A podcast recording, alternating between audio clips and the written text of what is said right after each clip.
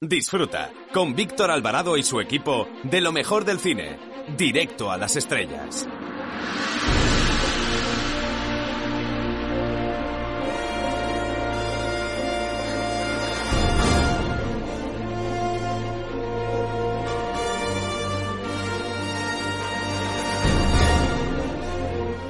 Hola, ¿qué tal amigos? Les saluda Eduardo Verástegui y aprovecho esta oportunidad para mandarles un fuerte abrazo y sobre todo para felicitar a nuestros amigos del programa Directo a las Estrellas. Gracias por su apoyo.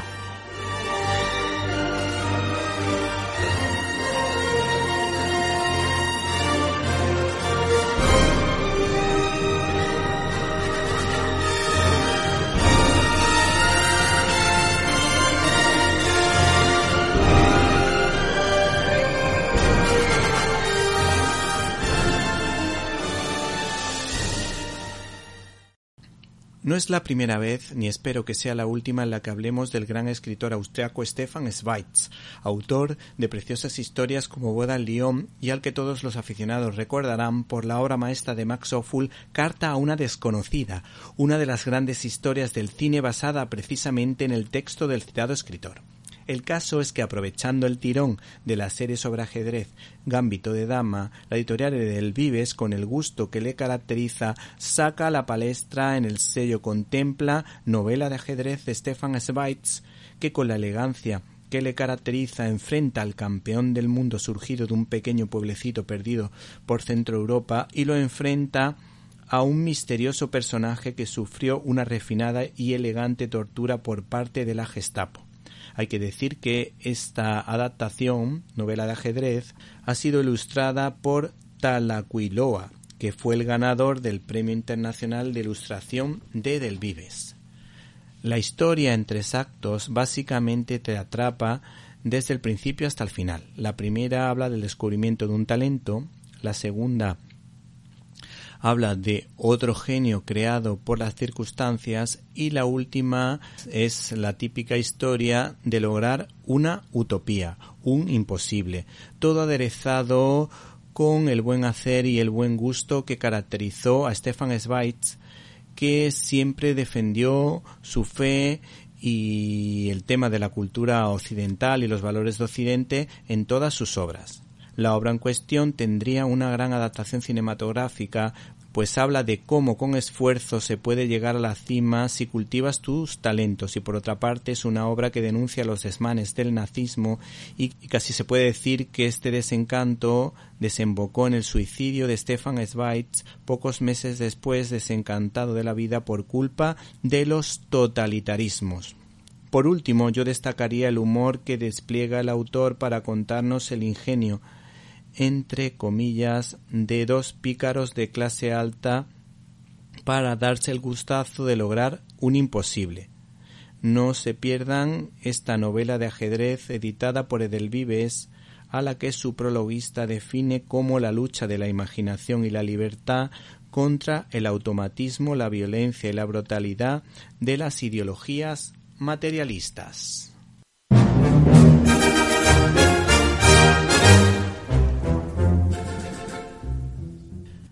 Bienvenidos a una nueva edición de Directo a las Estrellas, tu programa de cine. Y en una semana marcada por el fin del estado de alarma y el principio del estado de desmadre, nosotros les hablamos de los estrenos de la semana, empezando por Valhalla Rising una peculiar saga medieval nórdica. También se estrena Borrar el historial, relacionado con los vicios de Internet.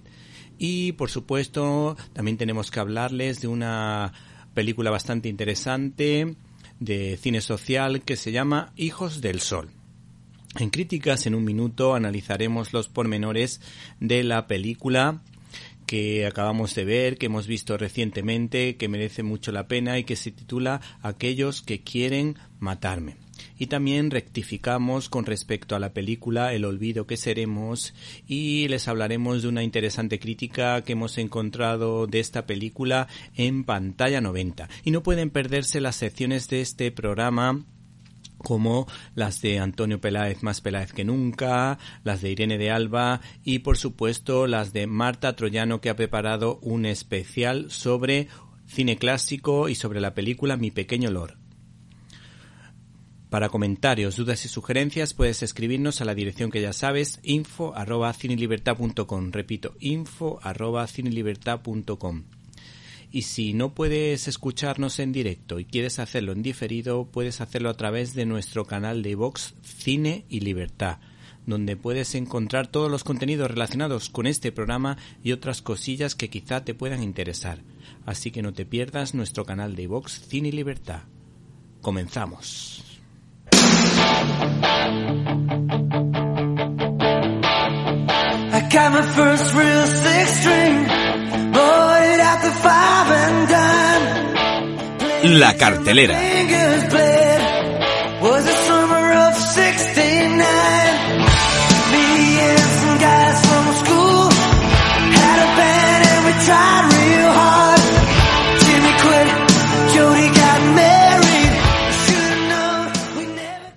La película a priori más interesante de este fin de semana es sin duda Hijos del Sol, de Mahit Mahidi. Hay que decir que este director lo recordamos por películas de corte social bastante interesantes como Baduk, Muhammad, El Padre o precisamente eh, la película que recibió una nominación al Oscar, concretamente Niños del Cielo. El caso es que en esta ocasión nos va a hablar de una serie de chavales que conoció de alguna manera a través de una escuela benéfica eh, y una ONG que en Irán se cargaba de cuidar y proteger a los niños de la calle y darles una oportunidad de salir de ella a través de la educación. Por cierto, no hay que perderse la interesante entrevista que Fotogramas ha hecho a este director.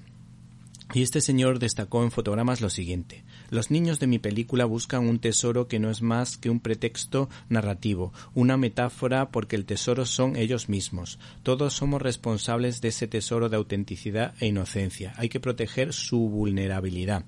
Es intolerable que su estatus social y económico los condene a una vida sin oportunidades. Me interesa sobre todo las cosas de la dimensión humanista del cine. He crecido con el neorealismo italiano de De Sica o de Fellini también con respecto a esta película pensé también en Oliver Twist. Buscaba autenticidad, pequeños que hubieran experimentado las dificultades de esa vida. Tuvimos que elegir entre tres mil niños. Son rebeldes, no están acostumbrados a someterse a reglas. Había uno que tenía tanta energía que cuando no estaba actuando había que atarlo a mi propia silla para que no se fuera en busca de problemas. No se pierdan, por tanto, esta película Hijos de Sol Hijos del Sol, una película de corte social que creo que merece bastante la pena. ¿Y qué es lo que ha dicho la crítica de esta película? Pues hemos encontrado una crítica interesante en la página web de Cine 21 que dicen que es una película estimable, pero no es de las mejores de este cineasta. Pero en general hay más desesperanza en esta película que en otras del director aunque Mahidi desecha el fatalismo. Su película no da para muchas alegrías, por lo que puede verse también como denuncia del sufrimiento infantil en su país. La soledad y un futuro muy incierto es lo único que parece esperar a estos chavales sin hogar y sin amor. Y por si te animas a ver esta película, el argumento es el siguiente. Esta es la historia de Ali, de 12 años y sus tres amigos. Juntos trabajan duro para sobrevivir y mantener a sus familias haciendo pequeños trabajos en un garaje. Al mismo tiempo cometen delitos menores para ganar dinero rápidamente. De modo inesperado, a Ali le encomiendan que encuentre un tesoro escondido bajo tierra. Escúchame con atención, hijo. Bajo el cementerio hay un tesoro escondido. Cuando lo encuentres, avísame y hablamos. ¿Me entiendes? Sí, señor. El tesoro. ¡Hola! ¿Cuántas monedas? ¿De verdad está en el sótano? Pero primero, tienes que matricularte en la escuela. Poneos derechos. ¿Por qué habéis saltado la valla? Matricularse aquí no cuesta dinero. ¿Qué hace tu padre? Mi padre está muerto. Está en la cárcel. ¿Y el tuyo? Muerto. Mi padre también es adicto. Poco a poco irás encontrando algunas pistas que te llevarán al preciado tesoro. Pero si alguien te descubre, te buscarás un problema. Esto es culpa tuya. ¿El qué?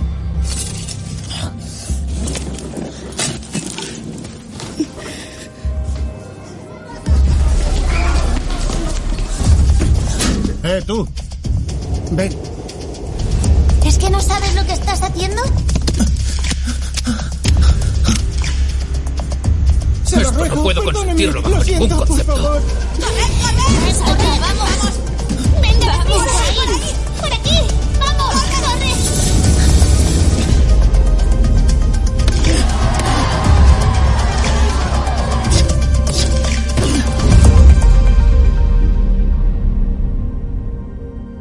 Estás escuchando Directo a las Estrellas. Víctor Alvarado. Estoy convencido de que a todos nosotros nos preocupan las adicciones a Internet y a los móviles que puedan tener nuestros hijos y nietos. Por eso seguramente esta película les interesará a nuestros oyentes. Se titula Borrar el historial. Es una coproducción belga-francesa o franco-belga de Benoit Delepin y Gustave Quevin y de alguna manera pues se centra en hablar de estas esclavitudes que surgen con las nuevas tecnologías. Hemos encontrado una crítica interesante en la página web de Cine 21 en la que destaca lo siguiente. Seguramente la cinta pretende hacer una crítica social a fondo de la deshumanización de las relaciones humanas propiciadas por la dependencia de las pantallas a través de el humor. Pero de alguna manera esta obra te recuerda las situaciones que desearías olvidar. Y por si te animas a ver esta película, pues cuenta la historia de tres vecinos de un suburbio que tienen diferentes problemas relacionados con las redes sociales, internet y la televisión. Marie perdió la custodia de su hijo por no tener dinero y menos tendrá por cuenta de cierto vídeo que anda por la red. Christine, sin trabajo por su adicción a las series, conduce un Uber y no consigue que la puntúen con más de una estrella. Y Bertrand, cuya hija sufre ciberbullying, liga por teléfono con una teleoperadora de las Islas Mauricio. No se pierdan esta comedia que quizá les pueda hacer pasar un rato entretenido. Yo- No, yo no hice el amor con usted, señor. Me, me acordaría, ¿sabe? Me invitaste a un whisky. En ese punto te dije de dormir en mi casa. Grabé un vídeo. ¿Cómo que un vídeo? ¿De qué va todo esto? ¿Por qué llevamos esos vestidos tan ridículos? Porque soy bretón. Mi, mi abuela inventó las crepes de salchicha. Esto sí que es una ¿Lo gaita ves? bretona. Joder, un vídeo guarro. Más te vale que lo borres ahora mismo. No podré chantajearte si lo borro. Me han pasado la dirección de un hacker. Pues si pudiera borrar esto de paso, es mi hija. Este es el móvil de la buzona. He enviado cartas a Facebook y no he recibido ni una puta respuesta. Te joderé la vida como has hecho con la mía. Voy a cargarme tu imagen. Yo también tengo un problema.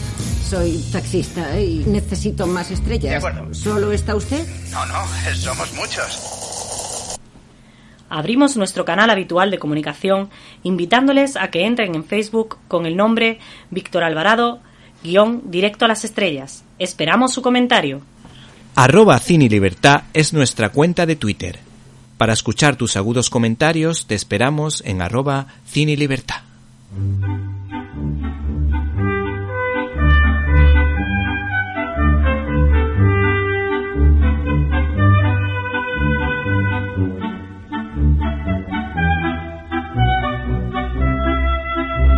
Estás escuchando Directo a las Estrellas. Víctor Alvarado.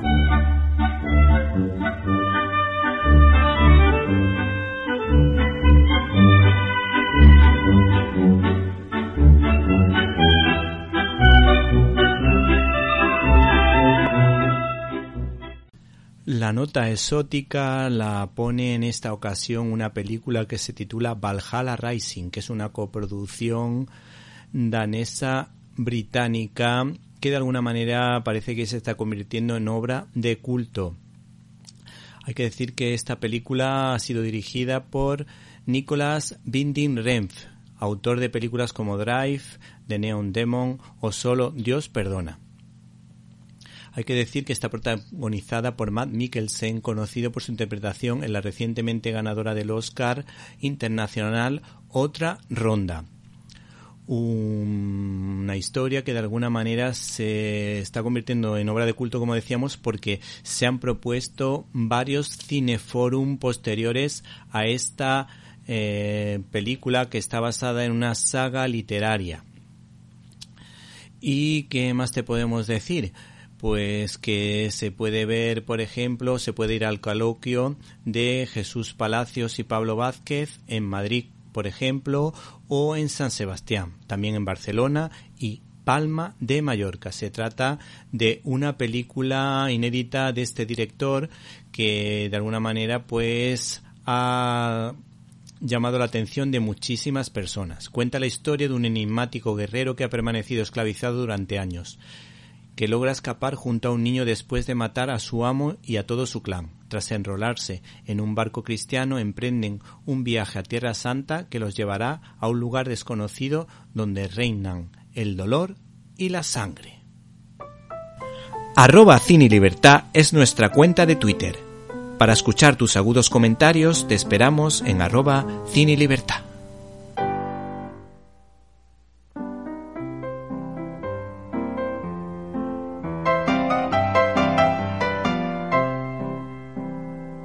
Críticas en un minuto. Estás escuchando Directo a las Estrellas. Víctor Alvarado.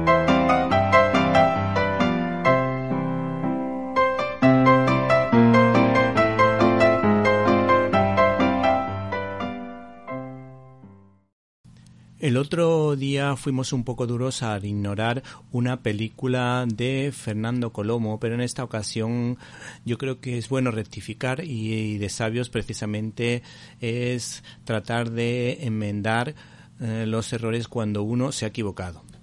El caso es que le recomendamos la película El olvido que seremos y hemos encontrado una crítica muy interesante que hace justicia a esta película. Eh, por decir algunos detalles importantes que merecen la pena destacar, eh, hay que decir que esta película cuenta la vida de un médico, profesor de universidad y carismático líder social y hombre de familia numerosa, y un activista por los derechos humanos en el Medellín violento de los años 70 y 80. La historia, con guion de David Trueba, relata las dificultades y las actividades que desarrolló Abad Gómez, afamado tanto por sus hijos como por los niños más desfavorecidos, siempre dispuesto a implicarse en los barrios pobres para erradicar enfermedades y hay que decir que fue un luchador pertinaz para implicarse en los servicios de salud. Eh, por otra parte, Quique Chubieco destaca lo siguiente. Sin ser un hombre religioso, Héctor Abad Gómez que denunció repetidamente los asesinatos a opositores al gobierno, líderes sindicales, periodistas y curas, estuvo implicado con ahínco en ayudar a los demás y sobre todo a los más desfavorecidos. Así lo manifestó el sacerdote que ofició su funeral. Amaba a su familia, su ciudad y fue un hombre de paz. Hay que decir que eh, Chubieco destaca también lo siguiente. Ha hecho una película muy vistosa donde conviven color y blanco y negro en lo estético y la actuación descomunal de Javier Cámara y comprometida por dar humanidad a este médico y profesor colombiano. Hay que decir que esta película ha recibido el premio Forqué y fue nominado a mejor largometraje iberoamericano. Enseñar he enseñado bien poco. Si acaso siempre pretendí enseñar a pensar con libertad. Fuiste el primero que se atrevió a hablar de salud pública en este país. A partir de este momento, eres imprescindible para el futuro de este país. Las manos te llevas a la boca todas las bacterias recogidas durante el día. Tú y yo sabemos que si Dios de verdad existe, a él no le va a preocupar si lo adoramos o no.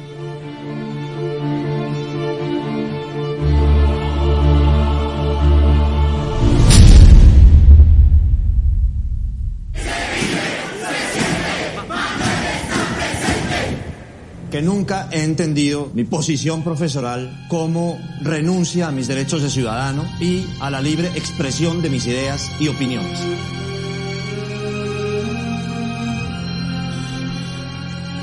Los paramilitares están haciendo lo que se les antoja, como una fuerza de choque que pretende doblegarnos. En este país la vida vale muy poco.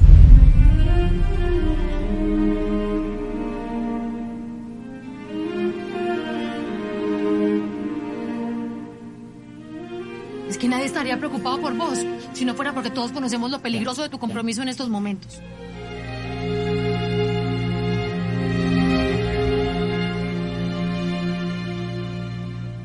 Mira, yo nunca me he arrodillado ante nadie, pero solo me arrodillo ante mis rosas.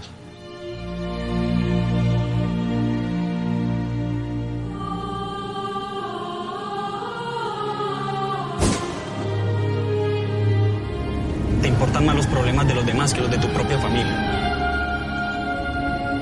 Ningún problema es solo de los demás.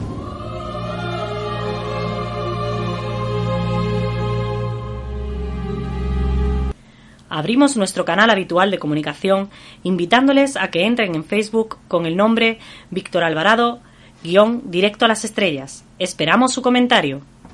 Arroba Cine Libertad es nuestra cuenta de Twitter. Para escuchar tus agudos comentarios te esperamos en arroba Cine Libertad. Estás escuchando Directo a las Estrellas. Víctor Alvarado. Hola amigos y oyentes, oyentes y amigos de Directo a las Estrellas. En esta ocasión desde el canal de Vox Cine Libertad os recomendamos aquellos que desean mi muerte. Hacía bastante tiempo que no hablábamos de Angelina Jolie en su labor como intérprete, pues últimamente se lo lleva todo Brad Pitt y Rocito. Se trata de una buena actriz que de alguna manera tuvo sus primeras oportunidades gracias a que el enchufismo en el cine funciona ya que su padre es nada más y nada menos que John Boyd, un actor recordado por ejemplo por su personaje en Cowboys de Medianoche, que tras una vida loca loca, como dice la canción, se ha convertido en un comprometido cristiano. El caso es que su hija Angelina Jolie, pues también es una mujer comprometida en diversas causas, con varios hijos, una auténtica madraza y una gran actriz. Además, eh, su trabajo como directora ha sido razonablemente bueno sin ser brillante. El caso es que vuelve a la carga para hacer de mujer bombera y de alguna manera recuerda a los viejos tiempos de Lara Croft y está preparando precisamente el terreno de superheroína ya que formará parte del equipo de Eternos. Esta producción se titula Aquellos que desean mi muerte y la dirección ha corrido a cargo de Taylor Sheridan, autor de muy buenos guiones como los de las sagas Sicario o la gran película El gran western moderno Comanchería que hay que decir que en esta ocasión nos ofrece un producto palomitero muy entretenido con buen fondo y nada nihilista. Cuando uno se acerca a la película en cuestión, aquellos que desean mi muerte, tiene la impresión de que se trata de un homenaje a las películas de Sylvester Stallone de los años 80 como Cobra, Yo el Halcón y muy especialmente Máximo Riesgo, ambientada en las montañas, al igual que este largometraje que cuenta como una mujer especialista en rescates, Angelina Jolie, vive en tierra de hombres amargada por no haber podido salvar a tres niños en un incendio y que nunca, mejor dicho, tiene ideas de bombero retirado, pues a veces salta en marcha de un coche para tirarse en paracaídas. El caso es que, casualidades del destino, tiene la oportunidad de redimirse protegiendo a un niño de dos matones del tres al cuarto que recuerdan en cierto modo a los dos tontos muy tontos o a los ladrones de solo en casa pero mucho más carniceros y por supuesto nada graciosos y es que ese es el pero que se le puede poner a esta historia que de alguna manera hay que decir que se le va la mano con la violencia. Como suele ocurrir en este tipo de producciones, eh, de los últimos años, eh, concretamente las películas de acción, y aunque pueda sonar raro, se hace un elogio de la institución familiar por sus valores y de alguna manera se ensalza precisamente eh, el tema del amor, el tema del sacrificio por amor, el amor de ágape y todos los valores que conllevan una familia de orden. Por otra parte, esta historia nos viene a decir que la dignidad de la persona es importante y nuestra presencia en este mundo es necesaria porque todos podemos poner nuestros talentos al servicio de los demás y que después de una situación o periodo de crisis podemos madurar y hacer grandes cosas y ser una especie de ángeles de la guarda e incluso acoger o adoptar a alguien que se encuentra desvalido.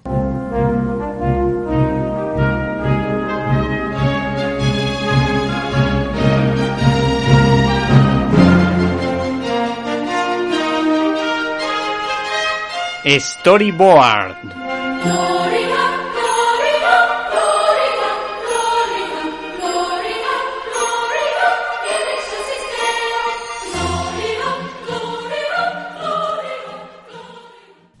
La etapa de John Byrne en DC llegó en la época en la que Frank Miller dio la campanada con Batman, El regreso del Caballero Oscuro y Daredevil Born y tras el grandísimo cómic Crisis en Tierras Infinitas, en la que Mark Wallman incluyó a todo el universo de DC y en la que todos vimos cómo Supergirl dio la vida por sus amigos. El caso es que tenemos en nuestras manos un integral de Superman que escribió y dibujó John Byrne con el respaldo de Mark Wallman, Mike Miñola y Jerry Orway.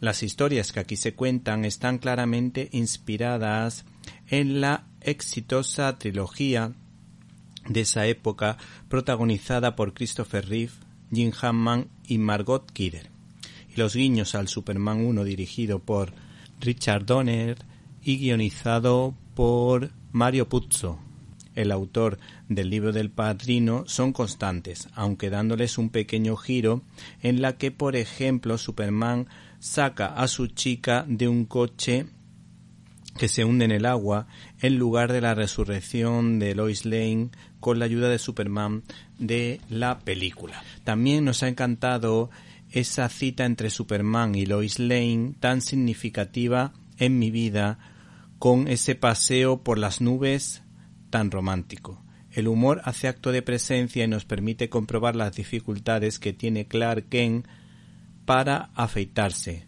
para conseguir afeitar esa superbarba. Hablar de esa etapa de Superman me ha permitido recordar a mi abuela, pues me llevó al cine a ver Superman 3, en la que la cola daba la vuelta a la manzana, y hay que decir que estuvo nada más y nada menos que seis meses en cartel. Gracias, Remedios, por esas aventuras que vivimos juntos y siempre serás mi superabuela. De Superman que hoy les presentamos, se trata de un cómic divertido, bonito, profundo y en el que podemos encontrar reflexiones de Superman en una de sus historietas, eh, concretamente en Fantasmas, que hay que decir que es una historia abierta a la trascendencia, recordándonos la dualidad de este semidios. Aunque me concibieran en los abismos del sinfín del espacio, nací cuando se abrió el cohete en la Tierra, en Estados Unidos, aunque siempre atesoraré los recuerdos que me han dado Llorel y Lara. No serán más que curiosidades sobre una vida que podría haber llevado. Krypton me engendró, pero fue la Tierra la que me hizo lo que soy, lo que importa. Krypton me hizo Superman. Pero es la tierra la que me hace más humano. Hola, me llamo Inigo Montoya. Tú mataste a mi padre. Prepárate a morir. Estás escuchando el directo a las estrellas con Víctor Alvarado. El titular con el que se vendía la película Ninotka era Lagarbo ríe, que fue una de esas genialidades que rodean a la figura del cineasta alemán Ernest Lubitsch, cuyo guion fue escrito entre otros por Billy Bilder. Entre las obras más destacadas suenan los nombres así de memoria de Ninotka, El Bazar de las Sorpresas o La querida y maldita a la vez Ser o no ser que no fue entendido en su época y prácticamente supuso el fin de su carrera. El caso es que el sello Evolution de Panini ha editado La sonrisa de Greta de La Vi y el dibujante Cisco Bellido que nos trasladan ambos a la España de la dictadura y a los albores de la República, donde ya estaba presente el problema de las dos Españas, ya que el punto de vista de esta novela gráfica tiene un aire anticlerical muy escorado a la izquierda, como suele ser habitual en la línea de los tiempos que corren, donde parece que la posesión de la verdad la tiene la supuesta progresía en la que se vende la moto de que la Guardia Civil era la mala malísima y el maquis que asaltaba los pueblos, pues precisamente eran los luchadores por la democracia, cuando la verdad es que querían implantar el comunismo en España, que curiosamente ha sido el único país del mundo en conseguir derrocar a un régimen comunista. El caso es que la sonrisa de Greta arranca al contar esa bonita labor de los linternistas ambulantes que fue trascendental para que en muchos pueblos de España se pudiera disfrutar de la magia del cine como relata Jiménez Lozano en su novela se llamaba Carolina o, por ejemplo, el cineasta Víctor Erice, un director que me encanta, en la bella producción El espíritu de la colmena, protagonizada por la actriz infantil de ese momento, Ana Torrent. En este caso, ese chaval, por circunstancias de la vida, terminará conociendo a Greta Garbo, una mujer que es mostrada en este caso o que su vida estuvo marcada por su bisexualidad lo que le generaría no pocos problemas, o mejor dicho, lo que generaría no pocos problemas de celos a sus parejas de turno, pues tenían que estar pendientes de sus infidelidades a un lado y al otro de la acera. Por otra parte, en esta obra, que sigue la corriente mm, de la línea clara propuesta por Hergé, en la mayoría de sus dibujos y sus diseños, hace su particular homenaje a los escritores y actores españoles que fueron contratados para grabar y preparar las producciones de Hollywood denominadas talkies para que pudiesen verse en todo el mundo, cuyos doblajes cuando llegaban a España provocaban las carcajadas al entremezclarse varios acentos, pues por ejemplo se podía escuchar un acento colombiano con uno venezolano con uno español. Y hay que decir que aquí se destaca la labor de grandes actores como por ejemplo Antonio Moreno o por otra parte o el español Carlos Villarías, rival del gran Bela Lugosi haciendo de Drácula. También, por ejemplo, en esta novela gráfica aparecen dos extraordinarios escritores y guionistas como Jardier Poncela o el guionista y escritor Edgar Neville. Por último, tampoco nos podemos perder el particular homenaje que se hace a Mary Pickford, que hay que decir que fue una de las fundadoras de una de las primeras grandes productoras de cine de la época, de cine mudo. Acuérdense que Mary Pickford fue una pareja cinematográfica imprescindible y que acompañó siempre al gran Douglas Fairbanks. Y esta, esta compañía, United Artists, fue creada, entre otros, por Mary Pickford, Douglas Fairbanks, Griffith y Charles Chaplin. Y muchos de sus trabajos pues tuvieron bastante, bastante éxito. Estás escuchando Directo a las Estrellas. Víctor Alvarado. Periodista y aficionada a la lectura. Su nombre bíblico Marta y su apellido troyano con ecos a Popeya griega indican que será una futura bibliotecaria, que además analiza el cine como si de una escritora veterana se tratara.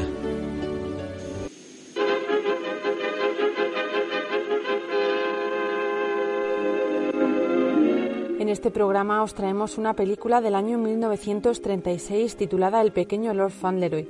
Nos narra la historia de Cedi, un niño americano de nueve años, hijo de una señora americana y un capitán inglés. Tras el fallecimiento de su padre, Cedi y su madre viven juntos y están muy unidos. En su noveno cumpleaños reciben una noticia inesperada. Su abuelo, el conde de Dorincourt, quiere que el niño vaya a su castillo en Inglaterra, ya que Cedi es el heredero. Discúlpeme, señora Errol, pero creo que no debiera despreciar la posición en la que se encuentra ahora su hijo después de la muerte de su tío, el hermano de su marido.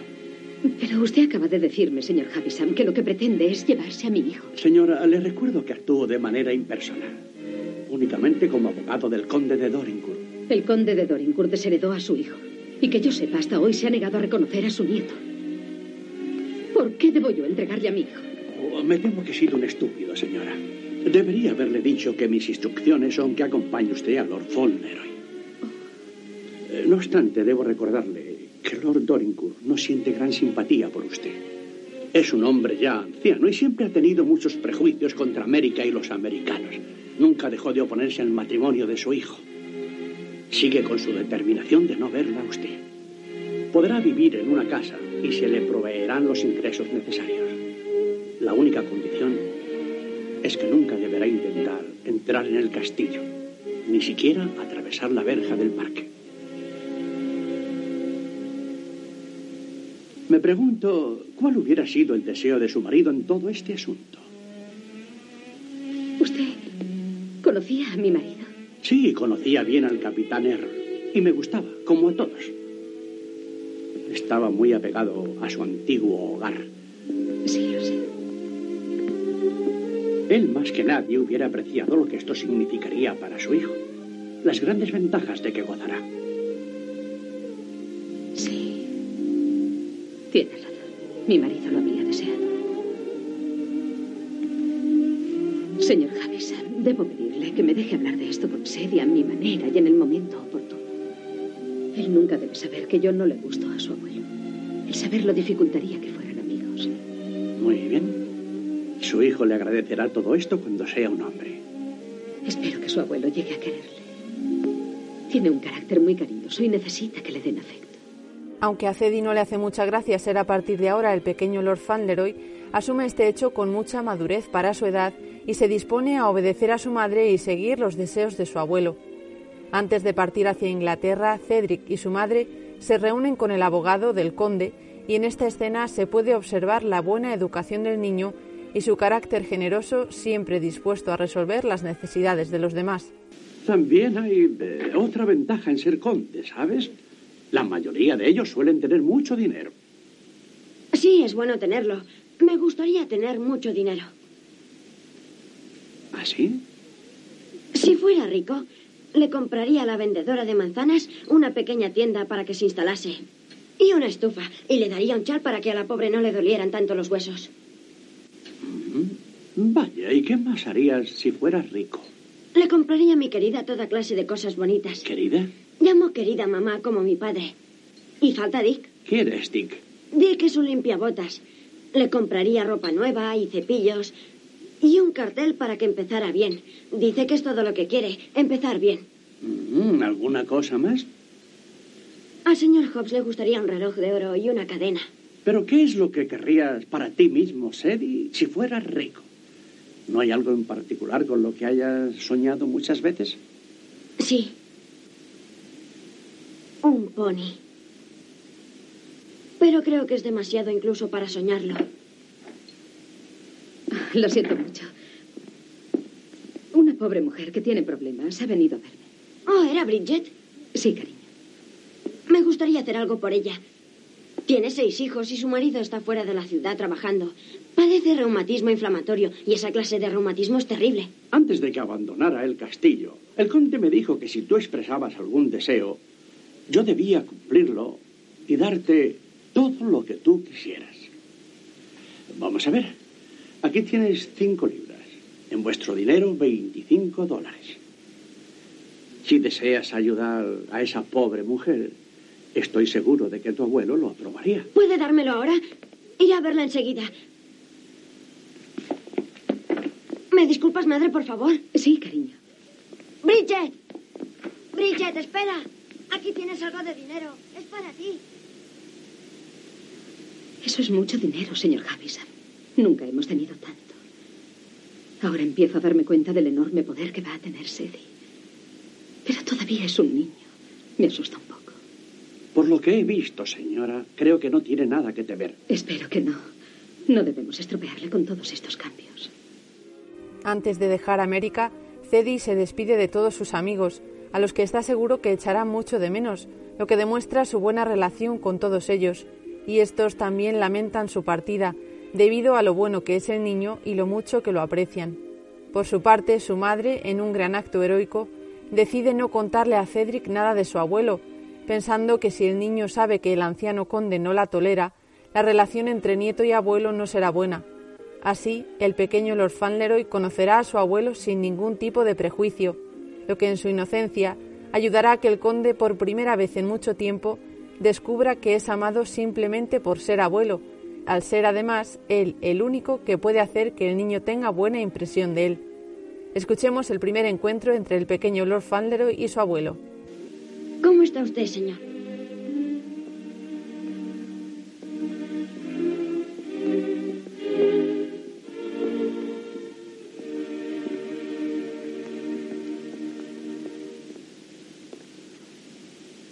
¿Es usted el conde? Yo soy el nieto que le ha traído el señor Javisham. Soy Lord Fauntleroy.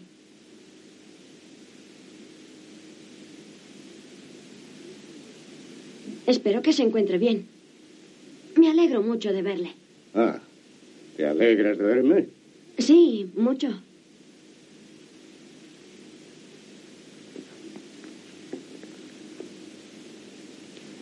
Preguntaba cómo sería usted si se parecía en alguna cosa a mi padre. Ah, ¿y me parezco? Bueno, creo que no. No mucho. Eso te decepciona, ¿no? Oh, no. Supongo que a usted le gustaría el aspecto de su abuelo, aunque no se pareciera a su padre. Uno sabe cómo es y le admira por sus propias cualidades. ¿Eh? Yo no estoy tan seguro. Cualquier chico quiere a su abuelo, especialmente si ha sido tan bueno con él como usted lo ha sido. Ah, y yo he sido bueno contigo, ¿eh? Sí, le estoy muy agradecido por lo de Bridget y la vendedora de manzanas y Dick. Bridget, Dick, la vendedora de manzanas. Eran unos amigos muy especiales. Son para los que usted me dio todo aquel dinero, ¿sabe? El que le dijo al señor Javisham que me diera si yo quería. Oh, el dinero que tenías que gastar como quisieras. Y te lo gastaste con toda esa gente, ¿no? Bridget, Dick y la vendedora de manzanas. Sí, y le regalé al señor Hobbs un reloj de oro y una pipa. Puse una dedicatoria en el reloj. Decía, cuando vea esto, recuérdeme. Creo que voy a echar mucho de menos al señor Hobbs. ¿Quién es el señor Hobbs? Es nuestro tendero. Verduras selectas y comestibles. Era mi mejor amigo, ¿sabe? A pesar de que el abuelo tenía un carácter terrible, siendo algo déspota con sus arrendatarios y los que vivían en sus propiedades, además de muy terco y con poca facilidad para cambiar de opinión, el contacto con su nieto provoca que el anciano conde vaya cambiando su carácter, descubriendo la alegría de ser apreciado. Incluso se aprovecha con simpatía del aprecio de sus vecinos hacia su nieto.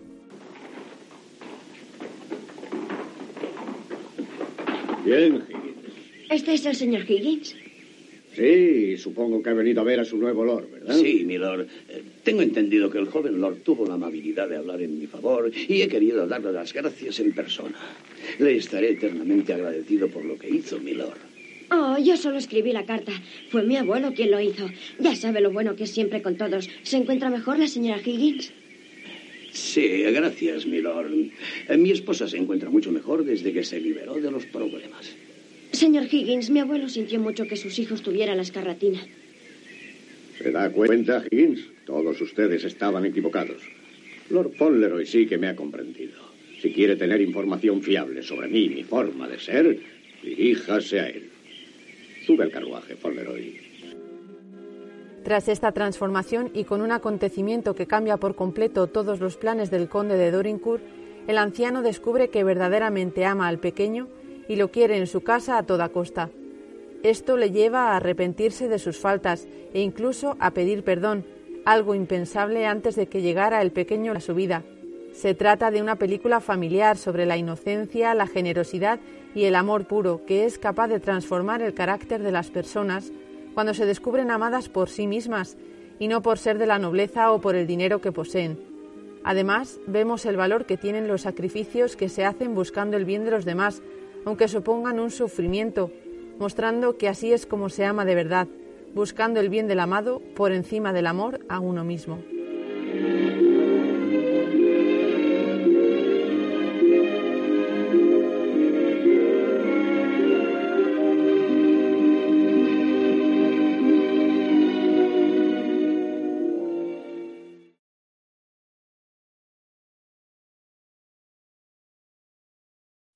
Classic Manía.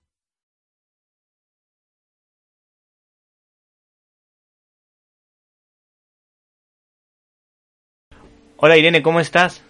Hola Víctor, yo muy bien, ¿y tú qué tal? Yo estoy bien, pero ¿tú qué haces con una boina, con un pantalón de pana y con una oveja debajo del brazo? Pues ya ves, es que hoy eh, vamos a hacer un homenaje a Paco Martínez Soria. Por esa razón vamos a hablar de La ciudad no es para mí. ¿Y qué es lo que cuenta esta cinta? Pues es una película española eh, de 1966, dirigida por Pedro Lazaga y protagonizada por Paco Martínez Soria, que interpreta el papel de Agustín Valverde, que es natural de un pueblecito aragonés llamado Calacierva. Nunca ha salido de su pueblo y un día decide visitar a su hijo Agustín, representado por Eduardo Fajardo, quien vive en Madrid. El padre llega a ser un incordio para su hijo, ya que éste se codea con la alta sociedad y su comportamiento no es el adecuado. Habría que decir que cada vez que sus películas se emiten en televisión todavía consigue buenos datos de audiencia, y es que era el actor que mejor ha representado al mundo agrario de todos los que conocemos o de todos los que han representado estos papeles a lo largo de la historia. Es verdad, aunque el éxito se debe al productor Pedro Massó, eh, que siempre tuvo éxito en la taquilla y sus producciones ofrecían destellos de calidad. Como dato curioso, La ciudad no es para mí era o partía de una obra de teatro que posteriormente se llevó a la gran pantalla. Efectivamente, además ganó la medalla de oro de Valladolid al prestigio escénico en 1962 y el premio de la crítica de Barcelona al mejor actor en 1961. Por cierto, en su versión cinematográfica arrasó con 4.280.000 espectadores. Por otro lado, las obras de Paco Martínez Soria han sido muy criticadas, pero nadie puede negar que arrasaba tanto en el cine como en el teatro. ¿Puedes contarnos alguna anécdota sobre el actor, de esas que te desvelan mis fuentes? Pues te puedo decir que unos rusos visitaron el país y Madrid, y a alguien se le ocurrió llevarlos a una obra de teatro del señor Paco Martínez Soria. Los rusos no entendieron nada de lo que decía en el escenario, pero salieron locos y contentos de alegría. Eh, yo sé que, me, que puede superarte y contarme algo de su pasión por actuar, que cuando terminaba su temporada teatral rodaba en seis semanas una película como la que hoy les comentamos.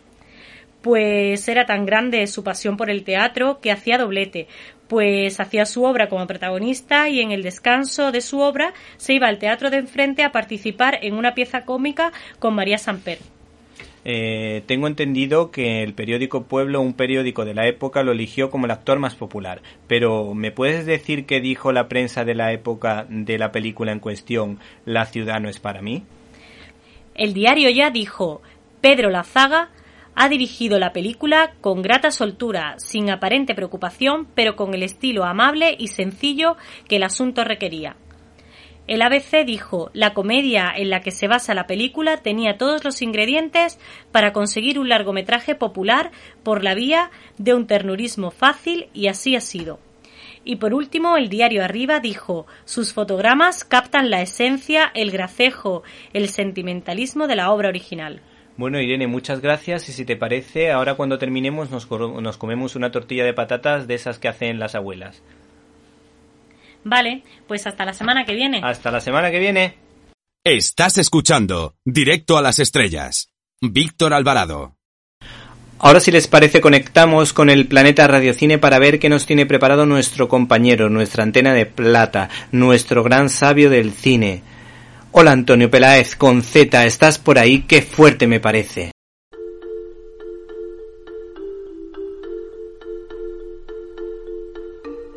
¡Qué fuerte!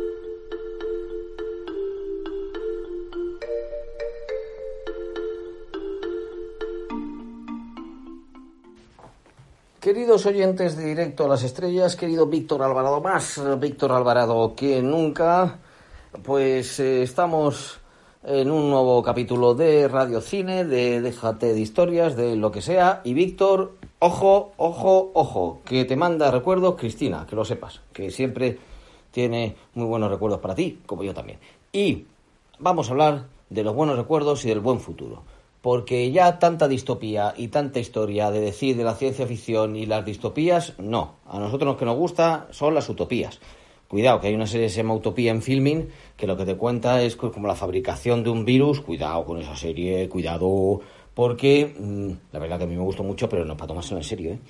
El caso es que Hace 28 años, 28 años que falleció un maestro de todo.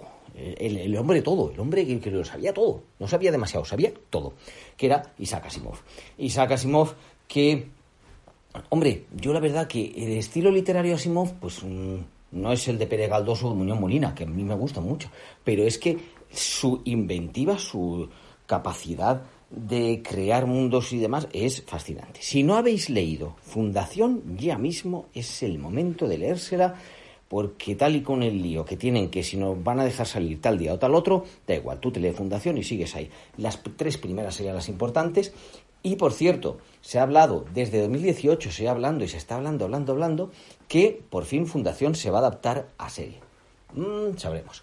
Pues con motivo del 28 de este recuerdo sobre Asimov, yo quería hablaros de adaptaciones al cine de mmm, grandes obras de ciencia ficción. Ciencia ficción, no aventuritas de disparos. A mí me encanta la Guerra de las Galaxias. En mi época se llamaba la Guerra de las Galaxias, no Star Wars. Y a los Jedi les llamábamos Jedi, no Jedi, que esto termina siendo un follón. Pero bueno, el caso es que sí, muy bien, muy divertido, muy entretenido, pero ahí no hay el componente de lucubración, de qué pasaría si, qué sucedería. Mm. Y en eso Asimov es un maestro. Si queréis hacer comparaciones de libro bueno, adaptación, mm, pues vamos. Tenemos una recientita, recientita, recientita, está recientita hecha, vamos, recientita dentro de cabe, que es Yo Robot. Ay, ay, ay, ay, ay, qué pena, porque hoy en día la robótica se basa principalmente en las tres leyes de la robótica que hizo Asimov para sus relatos, con torno a las cuales creó una cantidad de relatos. Es fascinante lo que este señor logró con eso, tres leyes basadas en la lógica, en el trabajo intelectual, en pensar bien qué conflictos podría haber con unos robots que tuvieran conciencia en el futuro y, bueno, en realidad son gran parte de la base de los robots de, hoy en día. Bueno, pues os leéis, hay muchos relatos, entonces la verdad que no son muy largos, los leéis, los disfrutáis, y la película de Will Smith, mmm, podemos pasar de ella. ¿Qué es lo que seguimos encontrando en esta relación extraña entre la literatura y el cine? Hombre, yo creo que la literatura en ciencia ficción ha conseguido algunas cotas que el cine no, pero te encuentras casos en que, oye, los dos son más que respetables. Estábamos, bueno, la verdad que Asimov, eh, por no dejar Asimov, Viaje alucinante, Richard Fraser, quizás nos quede hoy en día un poco antigua, pero uh, interesante, la miniaturización, entrar dentro del cuerpo humano, ¡guau! Eso sí que era un viaje alucinante. Nos vamos a un señor que no era ni tan serio, ni tan gran científico y divulgador. Asimov, es que me vuelvo a Asimov y no me salgo de él. De verdad, no solamente su divulgación de ciencia, sus libros sobre Roma, sobre Grecia, es increíble. Por Dios, viva Asimov, claro que sí. Bueno, pues uno que es que dice que hasta los años 70 o 70 pasados no escribió ni un solo relato bajo la influencia, que no fuera bajo la influencia de las drogas, pues si no me he explicado.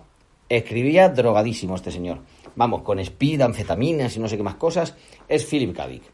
Yo, Philip K. Dick, tengo la idea de que este señor al principio, bueno, pues tenía un cierto reconocimiento, pero gracias a sus adaptaciones al, a las adaptaciones de obras suyas al cine, pues ha convertido como un referente de la ciencia ficción, que para los que somos de la ciencia ficción, pues quizás antes más bien eran pues, bueno, el propio Herbert con Dune. Ah, mira, no hemos hablado de la adaptación de Dune, que a mí, a mí me parece muy interesante la adaptación y muy, además, siguiendo quizás un poco su espíritu, aunque él luego se arrepintió, muy de David Lynch. Y eso que habría que haber visto cómo hubiera sido. Hay un documental que casi lo intenta reconstruir, la adaptación que tenía pensada el propio Alejandro Jodorowsky. Dicho lo cual, eh, Philip K. Bueno, pues que tiene mucho reconocimiento, pero Philip K. Es que es muy divertido para ver sus adaptaciones a la gran pantalla. Por ejemplo, Desafío Total, si no la habéis visto la tenéis que ver, entretenidísima, con Schwarzenegger, con una Sharon Stone, es que entonces Sharon Stone era conocida, que sale un papelito de nada pero no dura nada. Una película para disfrutar, sobre todo quizás la primera parte, que es la que tiene, está basada en un relato de Philip K. Dick, con un nombre interesante, la verdad. Este señor podemos recordarlo a usted al por mayor. We can remember you wholesale, en inglés, ¿vale? Bueno, pues la de Schwarzenegger, la de 2012, con Colin Farrell. Bueno, el reparto es tremendo. Está Jessica Biel, Kate Beckinsale, en fin, hay muchos actores muy buenos. Esa la podemos dejar, ¿vale? Pero el desafío total de película al relato original es que son como dos frases. De verdad, el relato es muy corto, lo podéis disfrutar muchísimo leyendo el relato y comprándolo con la peli. Igual que otra, en este caso una novela que es ¿Sueñan los androides con ovejas eléctricas? Blade Runner. Blade Runner, la frase de eh, yo he visto, eh, pues, anda, que se me ha ido casi entera. Bueno, más allá, naves, arder naves más allá de Tannhäuser, claro, Tannhäuser se me queda por Wagner, y cosas así que dice mientras está cayendo y todo eso que dan como lágrimas en la lluvia, eso fue improvisación de Rutger Hauer. O sea, eso no lo dijo Philip K. Lo mejor, lo más literario de toda la peli no lo dijo Philip K. Pero es que no se parecen casi, o sea, tienen un punto de partida también, pero no se parecen casi nada. Total, súper divertido. Yo creo que esto es una de estas cosas que uno disfruta para comparar. Otro que hay que disfrutar para comparar, vamos, que se disfruta comparando, que se disfruta todo, es Ray Bradbury. Ray Bradbury es uno de los grandes autores por Dios, nadie se ha atrevido con Crónicas Marcianas. No, el programa de televisión no era una adaptación de Bradbury. La televisión nos está fastidiando con adaptaciones terribles de, nombres que, que, nos lo fastidian, como lo de Gran Hermano. No, hombre, no, hombre, no, eso son porquerías. Eh, Crónicas Marcianas debería, no sé, dar como para una serie, pero es que tiene tanta poesía Crónicas Marcianas, me parece maravilloso. Si podéis leerlo, recientemente hubo una reedición por Minotauro magnífica. Pero eh, si hablamos de, por ejemplo, de Fahrenheit 451, una de las novelas pues más conocidas, porque esta es novela, novela. Eh, la colección de relatos de crónicas marcianas es un, un pues es un espectáculo. Pero bueno, eh, pues Fahrenheit 451, gran novela también de Ray Bradbury, de los años 50, adaptó Truffaut en el año 65. La de Bradbury es del 53, la novela y nos encontramos con una adaptación con una estética un poco sesentera que da hoy en día, ¿vale? O sea, no es esto eh, los grandes escenarios tipo Blade Runner y demás, sino mmm, hay como algunos elementos que remiten a la actualidad, otros un poco más futurista. Interesante, a mí no es lo que más me gusta de Trifón y creo que es la mejor adaptación que se podría haber hecho, pero siempre se puede hacer peor. Entonces hubo una adaptación de HBO Films desastrosa. No, así que nos quedamos con el libro. Y por terminar este recorrido por el mundo de la ciencia ficción, por cómo se puede empeorar todo o incluso se puede mejorar. Claro que sí, Asimov en ese sentido era optimista. Pero no nos vamos a quedar con Asimov, nos vamos a quedar con el pesimismo. La vida es así. Eh, porque 2001. 2001, esta película de, de Kubrick, que no es un señor que fuera la alegría de la huerta, que ya eh, hiciera o o haría más adelante, lo tengo que comprobar ahora mismo, eh, la naranja mecánica, la naranja mecánica del 71, ah, mira, la hizo después. Bueno, la naranja mecánica. Ay, Kubrick, ahí sí que me quedo con el libro, de verdad, mm, completamente eh, diferente de lo de 2001. Esa sí que fue una adaptación como tal, pero es que el caso de 2001 me parece muy, vamos, el libro de Anthony Burgess, eh, muy interesante leerlo y leerlo además en inglés, con ese trabajo de lenguaje que hay. Si podéis leer en inglés, eh, la naranja mecánica sí visualmente la verdad que te vuelves un poquito tarumba, hay que tener un poco de estómago. 2001, sin embargo, es un proyecto como de paralelo. Él trabajó bastante y trabajó sobre un relato eh, llamado El Centinela de Arthur C. Clarke. Arthur C. Clarke es uno de los escritores de ciencia ficción que llaman hard, ¿no? Como más técnicos, eh, menos literarios, por así decir, de, de la ciencia ficción pues eh, mm, hicieron en paralelo la película y el libro. Y entonces, claro, te encuentras muchas diferencias, incluso las justificaciones que hay sobre el comportamiento loco del ordenador de Hal, porque en realidad no es una adaptación del, del relato, sino que se llama igual, pero son proyectos artísticos, digamos, distintos. Cuando ya luego hicieron otras películas que no tuvo nada que ver Kubrick con ello, pues a partir de 2010, que es así la que le hizo Clark, y 2061, que si no recuerdo mal fue Clark y terminó otra persona, en una, especie de colaboración, pero ya son cosas un poco más, más extrañas, pues ahí sí que, llegaron. Pero en fin, eh, la base era esa y eso sería un ejemplo de cómo pueden ir en paralelo cine y libros y estos días cine y libros nos pueden ayudar en paralelo a encontrar nuestro destino en el futuro, que será el de la ciencia ficción, claro que sí. Un saludo, un abrazo de Antonio Peláez. Hemos hecho así este intermedio para pasear por la ciencia ficción. Si os ha gustado, magnífico. Si no os ha gustado, decídmelo por favor, que así puedo mejorar. Hasta la próxima. Bueno, llegó el momento de la despedida. Pero antes quiero agradecer el trabajo a todo el equipo de Directo a las Estrellas. Un abrazo para Antonio, Irene, Guadalupe, Jaime, Carlos y Javier, si los que hubiese sido imposible realizar este programa. Espero que usted, y usted, y también usted, o tal vez tú, hayas pasado un rato entretenido. Recibe un cordial saludo de Víctor Alvarado y hasta la semana que viene.